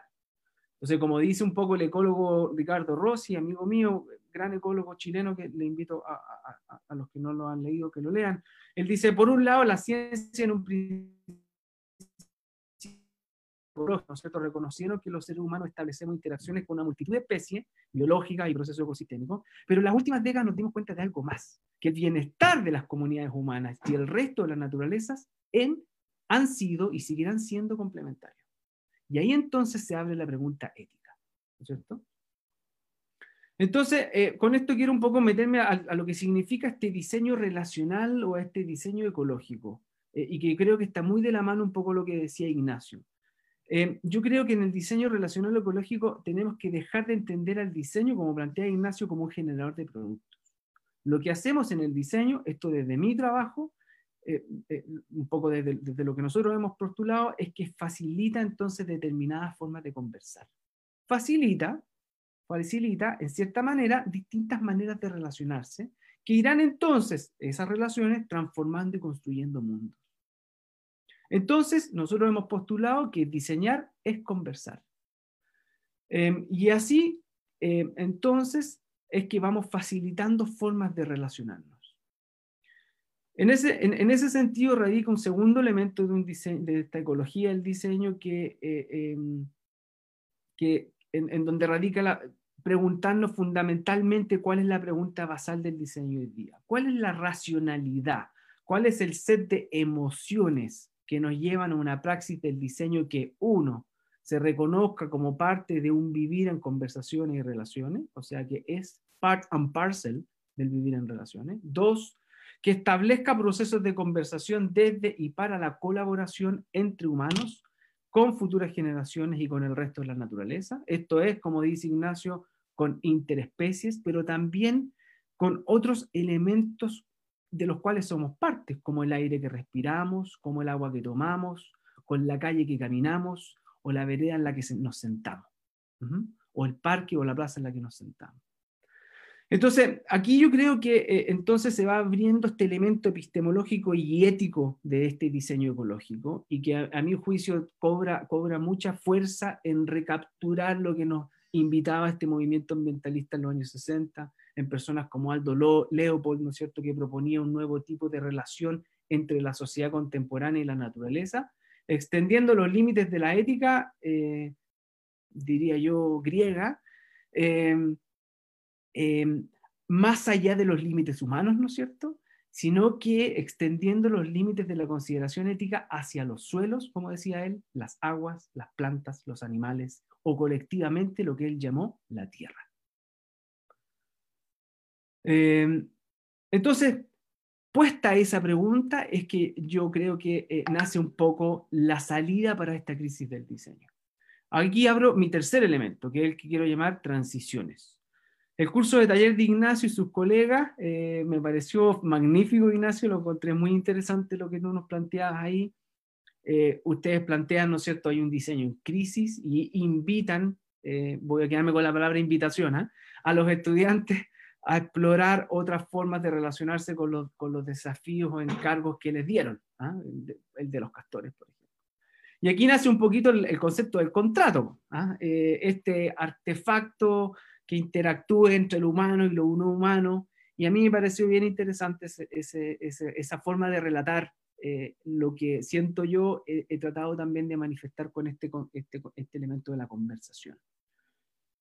Em, entonces, a eso es lo que yo me he referido con el diseño como forma de conversar, estoy tratando de generar conexiones y, entonces de facilitar procesos de habitar determinados o determinados procesos de habitar. Entonces, no creo que la salida eh, sea diseñar para el castor, por lo que mantiene esta dinámica utilitarista, ¿no es cierto? Yo diseño para el otro en tanto el otro usuario de mi diseño. Tampoco creo que nosotros tenemos que diseñar como castores, porque no somos castores, somos humanos. Yo creo, eso sí, que la salida debe estar en buscar caminos para diseñar con o diseñar with el castor, ¿no es cierto? Eh, y que se hace posible desde esta, estructura que estoy tratando un poco de poner, cuando logro conversar con este desde mi propia capacidad humana. ¿Mm? Entonces, no me quiero transformar en un actor, quiero desde mi capacidad humana que existe en el conversar o en el diseño como conversar, establecer una relación con ese actor, con ese castor. Entonces, allí me alineo un poco con la idea de los estudiantes de Ignacio con este término del co-trabajador del castor. ¿ah? Me pareció muy interesante ese término de los estudiantes. ¿Y cómo llevamos esto al día de hoy? Yo siento que así bien tuvimos esta oportunidad en los años 60, en los años 60, en los años 60 sobre todo con, con este entrecruce entre dos grandes miradas sobre cómo íbamos a entender el desarrollo de la humanidad, hoy día yo siento que se está abriendo los últimos dos o tres años exactamente la misma ventana que tuvimos en los años 60 y que hoy día no podemos dejar pasar. Ahora sí que no. La emergencia de los indignados de España, eh, que hace un año explotó de forma similar en Chile, ¿no es cierto?, el malestar de una sociedad debido a la promesa no cumplida de este relato o paradigma liberal o moderno, trae consigo entonces yo creo una nueva oportunidad, eh, una oportunidad que no se expresa solamente en términos filosóficos abstractos, sino que se encarna hoy día de forma súper evidente em, em, en, el, en el habitar de la calle, en la cuenca habitada incluso, no solamente en la ciudad, sino que también en la cuenca habitada. Y eso nos da una oportunidad de sentarnos, darnos el tiempo para hacernos de nuevo, como diría nuestro gran eh, deep ecologist Arne Ness, a hacernos las preguntas profundas como diseñadores. Aquellas preguntas difíciles. Y desde allí construir un nuevo acuerdo, un nuevo acuerdo país, que es el que estamos embarcados hoy día, un nuevo acuerdo mundial y, metiéndonos en el tema de Ignacio, un nuevo acuerdo o contrato interespecie sobre cómo en conjunto buscamos la forma para afrontar las crisis que tenemos hoy día. Pero ojo, yo creo que el punto cardinal aquí está que un acuerdo o un contrato, un contrato país, o un acuerdo mundial, o un acuerdo interespecies tiene un desafío clave. Debe ser construido desde la diversidad y la diferencia la, la pluriversa, ¿no es cierto? La que llama Enrique Leff y Arturo Escobar, para mí que son fundamentales. Entonces, ¿cómo conversamos desde la diversidad y la diferencia y nos ponemos de acuerdo desde, desde, ese, desde esa heterogeneidad? Yo creo que acá hay dos elementos fundamentales y con esto voy metiéndome en, lo que dice Ignacio. Uno, que quizás Ignacio no, no mencionó y, y, creo también importante de ponerlo en la conversa. En la conversación entre seres humanos, en, en la necesidad de decolonizar, de revelar, revelarnos a la homogenización del pensamiento moderno, liberal, occidental, ¿no es cierto? Y generar un lugar en que se defina la conversación intercultural planetaria, ¿no es cierto? Allí en donde, en donde el país, en nuestro país, Chile, o yo hoy día hablando desde la Araucanía, cobra más evidencia que nunca, ¿no es cierto? Cómo generamos un acuerdo desde la diversidad cultural. Eh, latinoamericana, incluso podríamos decir el subglobal, ¿no es cierto? El segundo elemento tiene que ver un poco con lo que plantea Ignacio, ¿no es cierto? ¿Cómo buscamos entonces formas de relacionarnos desde esta ética de la tierra de Aldo Leopold? ¿Mm? ¿Cómo aprendemos a conversar con el otro, la otra especie, más que humana, pero también con los otros dinámicas y procesos ecosistémicos de los cuales somos parte?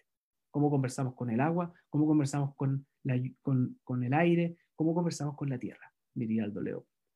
Entonces, este contrato como objeto de diseño creo yo, eh, es el contrato de la convivencia socioecológica.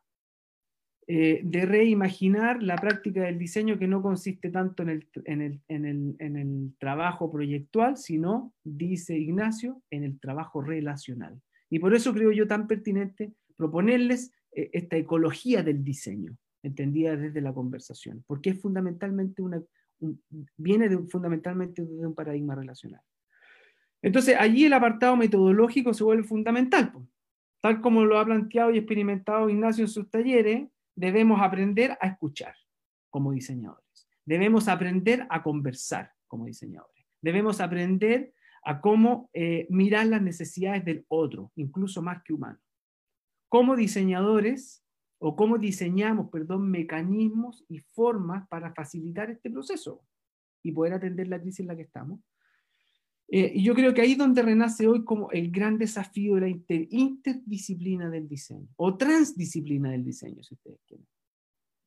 Nuestra respuesta, o un poco la que yo quiero sugerir hoy día, también muy en línea con lo que plantea Ignacio, entender el diseño como una forma de conversar humana, que está determinada fundamentalmente por disposiciones emocionales que determinan formas de actuar, escuchar, observar, diseñar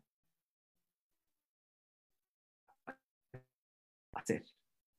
Entonces, ¿cuáles son aquellas disposiciones que nos permiten conversar en colaboración? Esa es la gran pregunta del diseño hoy día.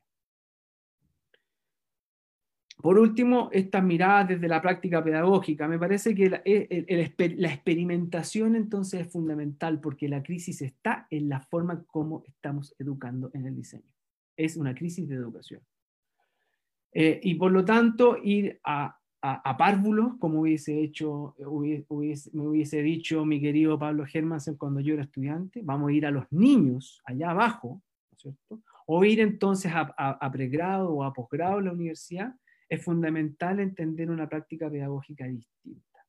Y yo creo que es fundamental ahí abrir las puertas, abrir realmente las ventanas y salir de los enclaustres de lo que significa una vida de campus universitario y entender la pedagogía fundamentalmente afuera de la universidad.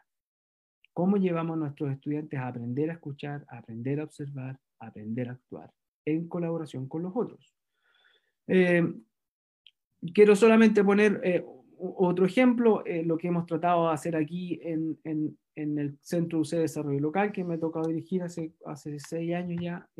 logramos armar lo que llamamos el complejo interdisciplinario para el, para el desarrollo sustentable y que, y, que, y que, se arma entonces un gran complejo transdisciplinario en conjunto con otros actores. En el centro de este edificio, un edificio nuevo que les invito a todos a conocer, hay un boldo. Y ese boldo fue eh, el elemento donde todo el aspecto arquitectónico del edificio fue creado. Es el corazón del edificio. Es un boldo antiquísimo, extremadamente viejo. Al lado de ese boldo hay un huerto comunitario que estamos hace dos días empezando a crear. Y al lado de ese huerto hay una plaza que le llamamos la Plaza del Encuentro. Cada uno de esos tres elementos arma una forma de entender la universidad en colaboración con otras especies y en colaboración con otros actores más allá incluso de nuestra cultura occidental. En su interior hay un gran hall de interacción, le llamamos el hall de interacción, en el que confluyen y se amalgaman espacialmente espacios de investigación, espacios de formación y espacios de vínculo con el medio, para ir en búsqueda de esa investigación y de esa formación apropiada, o sea, transdisciplinaria.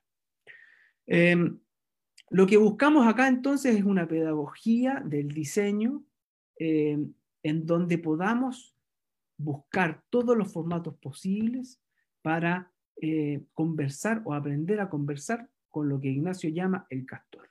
En nuestro caso, lo hacemos con el lago, lo hacemos con el bosque, lo hacemos con las aves, lo hacemos con las comunidades mapuche, con las comunidades no mapuche, lo hacemos con los empresarios, lo hacemos con la industria, lo hacemos con los gobiernos locales, lo hacemos con los gobiernos regionales, lo hacemos con los gobiernos centrales. Cómo todos esos actores confluyen para generar el relato de la conversación del diseño ecológico, yo creo que es clave. Em, mi sensación es que allí es donde nace entonces esta experimentación de Ignacio, en donde podemos ir encontrando esa respuesta, porque no queda otra cosa que seguir experimentando.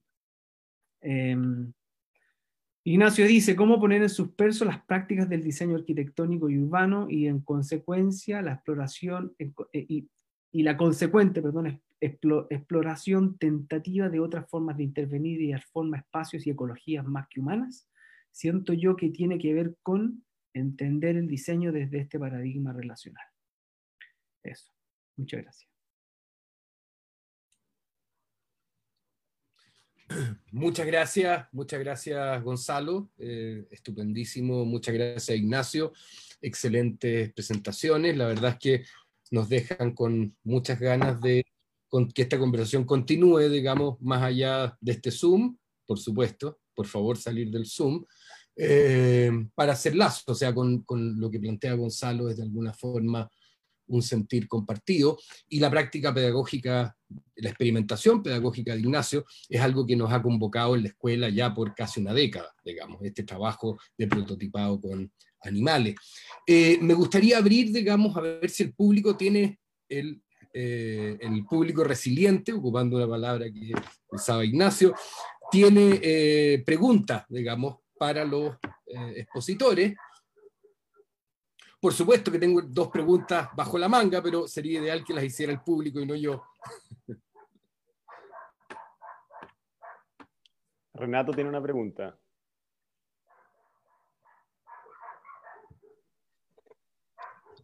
Hola. Oh, qué gusto verte, Ignacio, después de tanto tiempo. Y qué bueno conocer a, Gonzalo, que he leído cosas tuyas bien interesantes, así que feliz de conocerte también.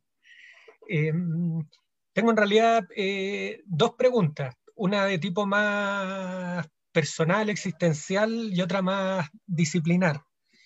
Eh, la personal tiene que ver con, con, con la actitud adecuada, pertinente para enfrentar esta crisis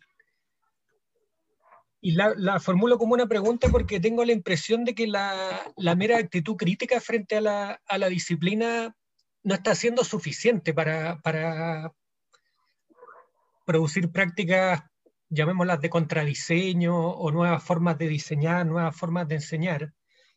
Eh, y, mi, mi impulso, mi intuición es que en realidad se requiere básicamente una actitud bastante eh, disidente, eh, insurrecta, rebelde frente, frente a esas prácticas, además de esta, esta, actitud crítica, ¿no es cierto? Que, a veces la actitud crítica también es demasiado disciplinada, como que ello me, me, me tiendo a enredar y, y la pregunta es, en el fondo, eh,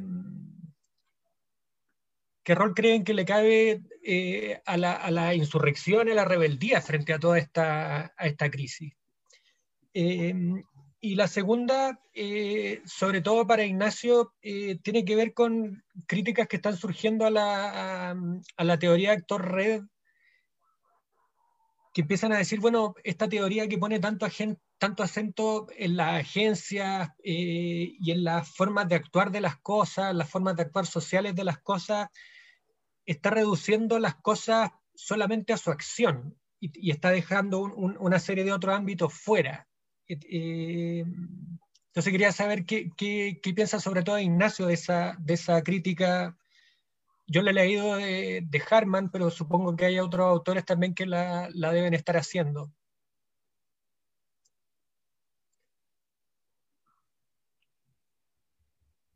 Para no extendernos tanto, nos podríamos repartir las preguntas, Gonzalo. Entonces tú respondes la primera y yo respondo la segunda, porque si vamos a responder todos dos veces...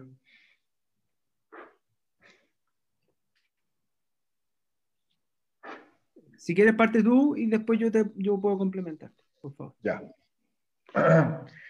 Eh, gracias por la segunda pregunta, porque me va a permitir eh, decir algunas cosas que quería comentar respecto al comentario de Gonzalo. Eh, eh, primero, la, crítica que se le ha formulado a la NT tiene justamente que ver, ¿cierto?, con, con, lo que tú dices y con una cuestión como bien así técnica, si uno quiere, media teórica, ¿no?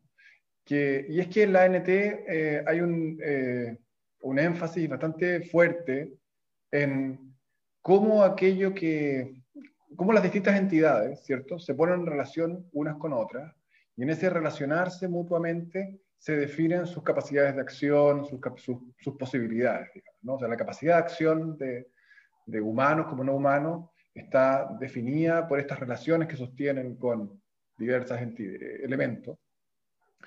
Y la crítica pasa por decir que cuando nos enfrentamos a lo no humano, eh, la relación que lo no humano o estas entidades no humanas pueden llegar a sostener con nosotros o no, no son lo único que las define, sino que hay una serie de cosas y dinámicas y procesos eh, que se escapan a, este, a, esta, a esta relación, que se escapan a, a, lo que en inglés se le llama, que no sé cuál, entanglement, como esta idea de, de entrelazado, se, escapan al entrelazamiento entre humanos y no humanos, y la NT reduciría las, las, a las entidades no humanas al papel que cumplen o, al rol que adquieren o a las capacidades que tienen en, el, en, en, la medida que están entrelazadas con, con humanos también, ¿no? Y para mí eso es súper interesante. Y yo, yo, la verdad es que yo no soy, o sea, eh, yo comparto parte de esa crítica, debo decir, o, más bien leo la NT como también, leo la, NT de una forma más abierta también, no como tan estricta, porque Harman lo que hace es reducir a la NT a esa posición para luego decir otra cosa. Ahora, a mí lo que me interesa, y eso que quisiera resaltar, y, es justamente esa imposibilidad a veces de acceder a, y, de establecer una, y de establecer una relación, los límites a la posibilidad de la conversación con lo no humano. Y eso es como un poco también el comentario, yo, creo que Gonzalo y yo compartimos el 98% de lo que estamos diciendo, pero si, para hacer una distinción ¿no? Para ponerle un poco a lo mejor, eh, meterle más como dinámica a esto. A, mí me pasa que, que, gran, parte de nuestro proyecto se basaba en la ignorancia. Eh, es decir, no en, la, en, una escucha, pero no, solo en la escucha, porque es una escucha que no te, otorga suficiente conocimiento como para operar con y para diseñar con esos castores. El proyecto más bien se basaba en una escucha donde tú escuchas poco, porque es, es muy difícil acceder a, a, estas otras entidades, es muy difícil conversar, eh, es muy difícil establecer una relación de correspondencia con entidades no humanas, eh, porque justamente eh, una, una, parte de ellas y de sus dinámicas se entrelaza con nosotros y podemos acceder a estas, pero hay un montón de otras cosas a las cuales nos cuesta acceder o no podemos acceder. Entonces, gran parte del proyecto este tiene que ver como justamente con esa, con esa crítica que tú mencionas, con, con, esta idea de que hay dimensiones de lo humano a las cuales no podemos acceder. Y eso nos obliga a, cambiar un poco el relato. Esa sería como la consecuencia. A decir, eh, claro, es un, es un proyecto, es un diseño como escucha, es un diseño como conversar, pero también eh, yo, lo matizaría, diría, es un, es un diseño, un proyecto que lo que intenta es establecer condiciones para una escucha, establecer condiciones para una conversación Pero esa escucha y esa conversación nunca terminan como de, de tener lugar y por lo tanto es prácticamente imposible eh, alcanzar un acuerdo, porque un poco la idea de la escucha y de la, de la conversa tiene que ver con conversamos y llegamos a un acuerdo planetario. Y, y, y la diferencia que, que, lo que lo que emergió de este proyecto es que, es que el contrato eh, es una cuestión que nunca se firma, una cuestión que nunca se determina de hacer, sino que es más bien un esfuerzo por la posibilidad de un contrato. Y que ese, es que ese esfuerzo por la posibilidad de un contrato es justamente el proyecto, como que esa es la inversión. Y eso tiene que ver con la crítica que tú estabas eh, mencionando a la NT. Espero haberlo podido conectar en forma clara. Eh, yo, bueno, puedo comentar algo de la primera pregunta y también un poco conversar aquí con Ignacio con lo que él plantea. Eh, este libro de Virtue of Ignorance habla, un poco, habla un poco de lo mismo, ¿no es cierto? De Wes Jackson, salió creo que el año 2010. Y, mi sensación es que efectivamente eh, establecer esta conversación necesita, eh, un poco cuando yo hablo de, aprender a conversar, eh, se establece en un, en, un, en un contexto histórico de extremo analfabetismo ecológico, ¿no es cierto? De extrema, yo diría, em, incapacidad de poder leer eh, el mundo en el que estamos viviendo entonces. Em, y entonces uno de, los, uno de los primeros elementos de este diseño ecológico, podríamos llamarlo, ya no de la ecología del diseño, sino que un diseño ecológico eh, tiene que ver con aprender a alfabetizarnos ecológicamente. Em, y por lo tanto, todos nuestros primeros intentos, eh, si es que lo pensamos como medio cartesianamente o linealmente, van a ser Em, desde, desde esta ignorancia, ¿no es cierto? Y yo creo que es fundamental entender que esa ignorancia es una virtud, entonces. Por esa es la gracia del libro, hoy día. Em, y, obviamente eh, ahí es donde nace también este concepto de la escucha. O sea, es la escucha en tanto me declaro ignorante. Em, porque somos una cultura occidental que prácticamente ha, se ha que es ecológicamente analfabeta, por decirlo así. Si yo voy hoy día a una escuela en, el, centro de eh, alguna comuna rica o alguna comuna eh, muy vulnerable en Santiago, o si quieren aquí en, Temuco, probablemente los niños de esa escuela eh, van, van a saber muy poco incluso de dónde viene su alimento. Probablemente no van a saber ni siquiera cómo cultivar un tomate.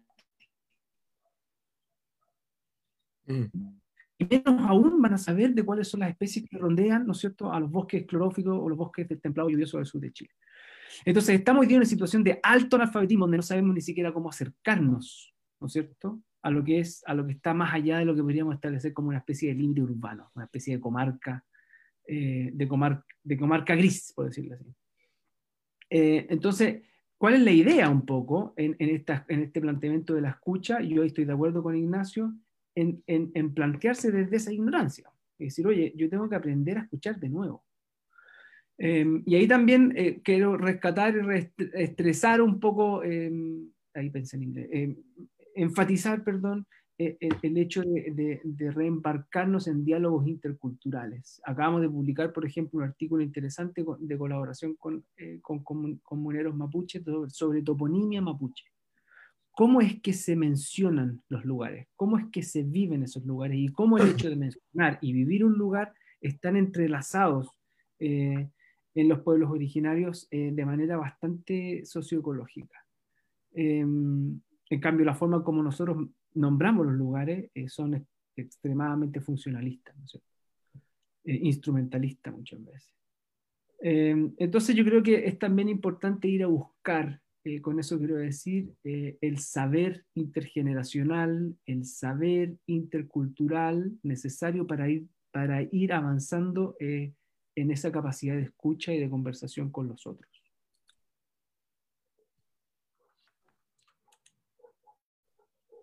Oye, em, me gustaría, aprovechando el, el, poder que da el micrófono abierto, y también pensando en la hora, que eh, cerrar con dos preguntas simples, una para cada expositor, que obviamente no, intentan resumir el universo, sino solo referirse a asuntos muy particulares.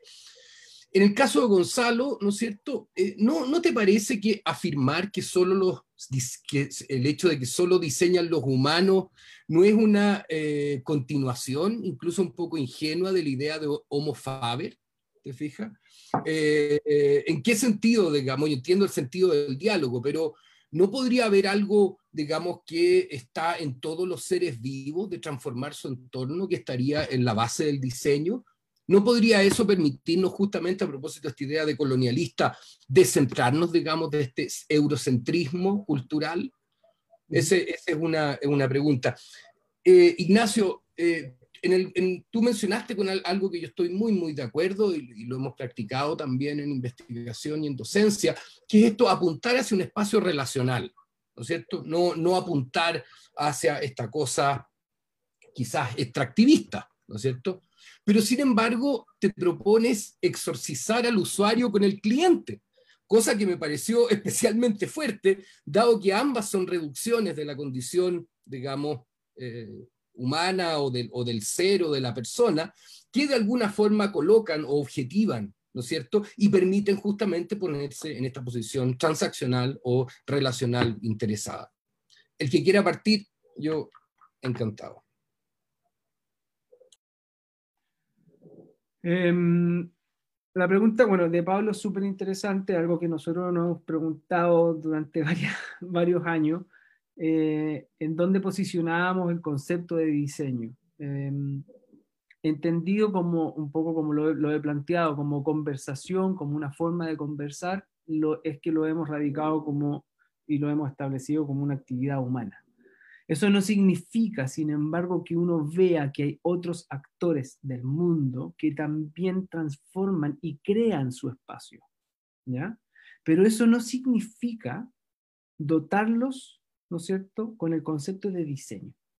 Eh, lo que yo sí siento es que nosotros co-creamos un mundo, ese es un mundo creado. Nosotros creamos el mundo tal cual como lo hace eh, un pajarito haciendo su nido, ¿no es cierto?, en el bosque.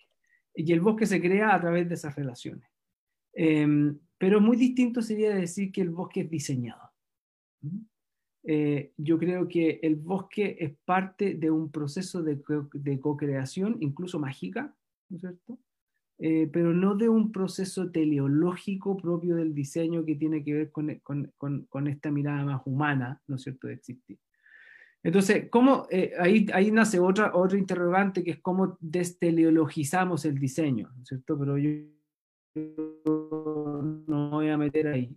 Em, pero sí, nosotros tenemos una intención racional que ocurre en el lenguaje que otros actores probablemente no tienen. Pero eso no quita de que podamos co-crear un mundo. Em, eso. Entonces, perdona, perdona Ignacio, entonces la enseñanza del diseño, eh, ¿qué, ¿qué, estamos enseñando? Porque si el diseño se reduce, digamos, a esa teleología, ¿Cómo pasamos el borde? yo sé que es una discusión compleja, pero, pero también hay algo ahí, digamos, que entra en fricción. ¿Te fijas? Te lo dejo ahí. De todas maneras, no, no me quiero meter en la, en la, conversación teleológica del diseño porque vamos a abrir otra discusión. Totalmente. pero sí, lo, fundamental un poco es la idea que, eh, eh, que yo creo que plantea Ignacio y que, plantea, y que yo también un poco planteaba que tiene que ver con este diseño relacional. ¿No es cierto? O sea, es un diseño que se establece en relación con otro. Eh, ¿cómo lo, ¿Desde qué dinámica cognitiva lo hace cada uno de ellos? Es, es, es, otra pregunta, ¿no es cierto? Eh, decir que el árbol diseña puede ser un poco complejo, por ejemplo. Entonces, eh, creo yo que necesitamos también avanzar mucho en decir desde qué dimensión cognitiva cada una de estas especies actúa en esta co-creación.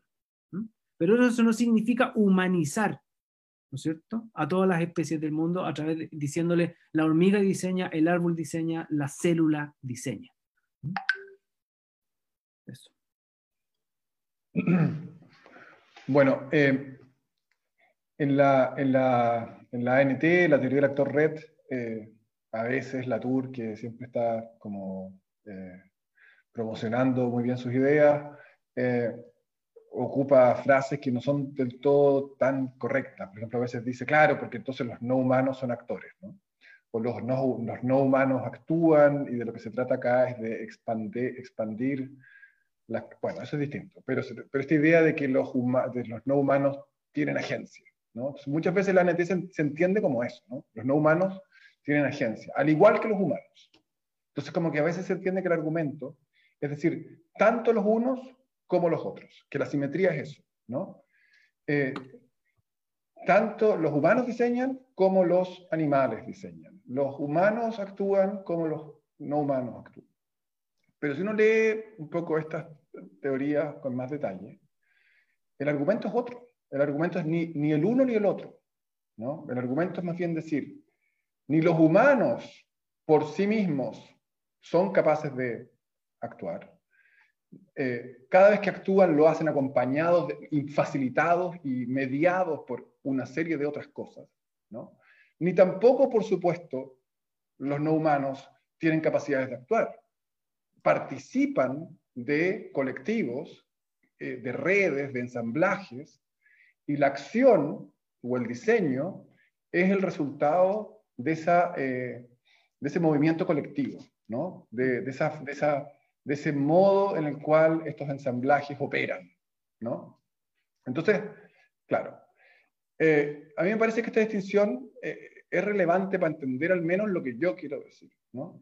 Y lo que yo quiero decir cuando digo que no solo los humanos diseñan, quizás, claro, ah, cometo el mismo error que Latour, ¿no? que es como hacerlo fácil y sugerir que los no humanos también diseñan. Pero mi punto es más bien que ni los unos ni los otros.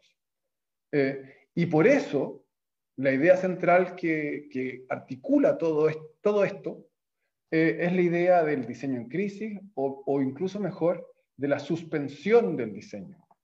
¿no? De poner en suspenso, de poner entre paréntesis eh, eh, la idea del diseño como aquello que, como la forma en la cual arquitectos, diseñadores y otros piensan y practican su, su, su, su profesión, ¿cierto? poner, poner el diseño entre paréntesis y pensar e investigar y experimentar con otras formas de actuar, con otras formas de operar, que a lo mejor, eh, y ahí estoy con, totalmente con, contigo, Gonzalo, que, que, implican formas de co-crear. ¿no? Entonces, eh, el ejercicio que poníamos anteriormente era justamente va en esa dirección. Es decir, acá el contrato, o sea, acá no estamos diseñando, acá estamos, en primer lugar, eh, creando condiciones para ponernos en contacto con los castores. Y crear condiciones para ponernos en contacto con los, con los castores es el proyecto, es el diseño. Pero en términos de, cómo pensamos el problema, eh, implica ponerse siempre como antes del diseño. Como el diseño es como una suerte de, de, bueno, podría ser de telos, ¿no? pero un telos al cual nunca se accede, ¿no? es como un horizonte. ¿no? Que, pero en en el fondo lo que estamos haciendo es generar condiciones para la escucha y, generar condiciones para la escucha es el mundo que queremos. El mundo que queremos no es el mundo que eh, se diseña después de la escucha, sino que el mundo que queremos es un mundo en el cual una escucha parcial, incompleta, a veces poco clara, ¿no? Se intenta hacer posible. O sea, no pedimos más que eso, diría yo, ¿no? Eh, entonces, volviendo a la cuestión que planteabas tú de quién diseña y tal, eh, yo pondría, yo pondría, a mí me gusta la idea de poner entre paréntesis, la idea de sacar el diseño y, preguntarle a los arquitectos, ¿qué puedes hacer tú eh, si te prohíbo diseñar? ¿no? ¿Cuáles son los modos de acción? ¿Cuáles son los modos de operar? Em, entonces, eso es como eh, eso. Y, respecto a tu pregunta eh, sobre la... red, Claro, el, cliente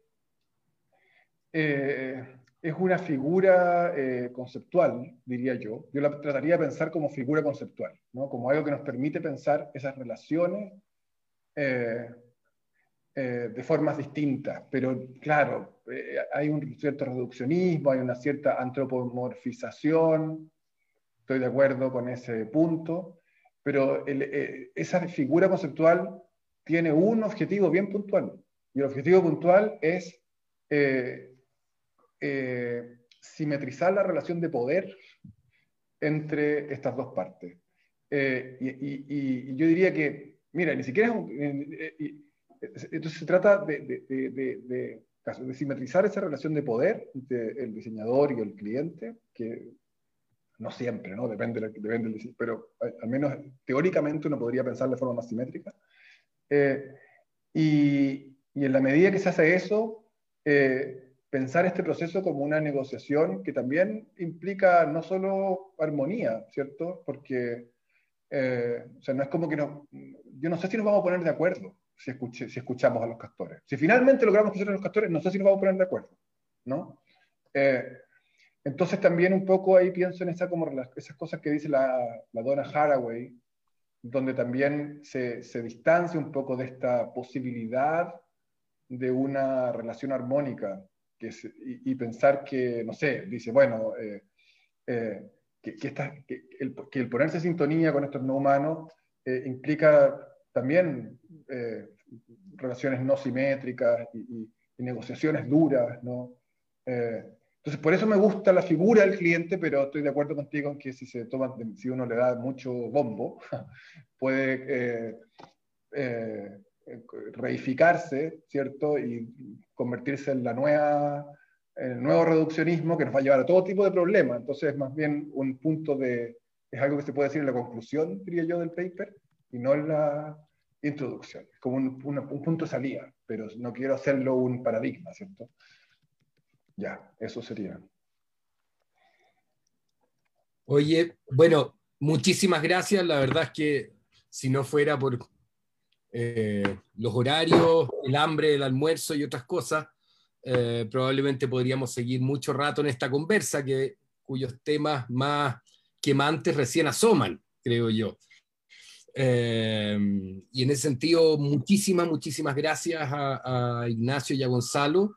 Ha sido pero un placer gigante, digamos, y una provocación volver a verlo, digamos, y ojalá que sea en vivo, digamos, frente a una cerveza, sería genial. Eh, y que estas conversaciones respecto al diseño, la coproducción del mundo, digamos, y de, nuestras, de nuestros espacios relacionales, se sigan produciendo cada vez con más eh, fuerza. En el espacio que estamos ahora en la escuela, eh, tomando la nostalgia de Gonzalo, estamos repensando la malla curricular por lo tanto, los experimentos de Ignacio, digamos, y las propuestas de Gonzalo parecen ser, digamos, un, eh, un insumo, digamos, una coordenada, no voy a decir norte magnético para descolonializarme, pero sí una coordenada magnética que eh, nos inspira a seguir avanzando. Así que muchas gracias y un aplauso gigante de todo. Yo, yo también quiero, quiero, Quiero agradecerle a, Ignacio por su presentación, muy, muy buena, muy interesante, además muy en línea con, con, el trabajo que hemos venido haciendo con Pablo hace muchos años. Y también, Gonzalo, te agradezco muchísima la, seriedad de tu comentario, la profundidad, y creo que hay muchas cosas en común que tenemos que seguir profundizando. Y, y nada, y todo el público, ya muchos de ellos se fue eh, también agradecerles la, participación y va a estar grabada la sesión en Spotify eh, y en la página de Diseño C. Así que les, agradecemos a todos y a todas y nos estamos viendo. Antes de que nos despidamos, yo también quiero agradecerle sobre todo a Gonzalo porque me pareció que las dos presentaciones funcionaron súper bien juntas y, y, eso, lo que decía Martín, la seriedad, la, la claridad, ¿no? los puntos. Eh, yo tomé nota de todo, así que te lo agradezco mucho, Gonzalo. Creo que funcionaron muy bien las cosas. Y a los amigos que están acá, eh, como siempre, un gusto verlos, así como en un plano ahora más personal, ¿no? Qué bueno haberlos visto y espero estar pronto por allí o ustedes por acá para que nos tomemos la cerveza que, que mencionaba Pablo. Gracias a ti, Ignacio. Gracias a ti, Ignacio, por, por, tu trabajo. Me pareció fundamental para la conversación que tenemos hoy día de cara a estas crisis mundiales. Y también, obviamente, a Martín y Pablo por, por moderar todo esto. Así que, nada, pues la conversación se abre recién. Desmoderar, esa es la idea. Ya. Chao. Chao, chao. Estén bien. Chao. Chao, estén bien.